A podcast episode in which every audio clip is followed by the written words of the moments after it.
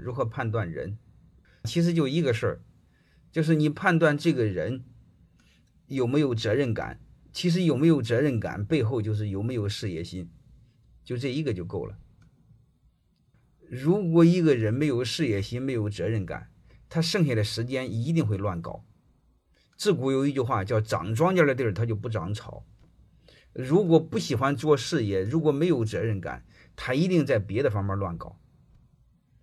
这种人在其他方面会表现的非常龌龊。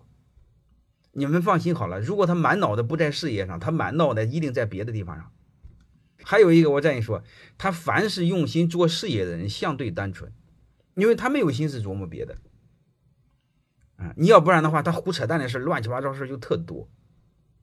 所以我建议你们，不管判断下属、交朋友，包括你们找男朋友，其实都是一个逻辑，一一定要有所追求。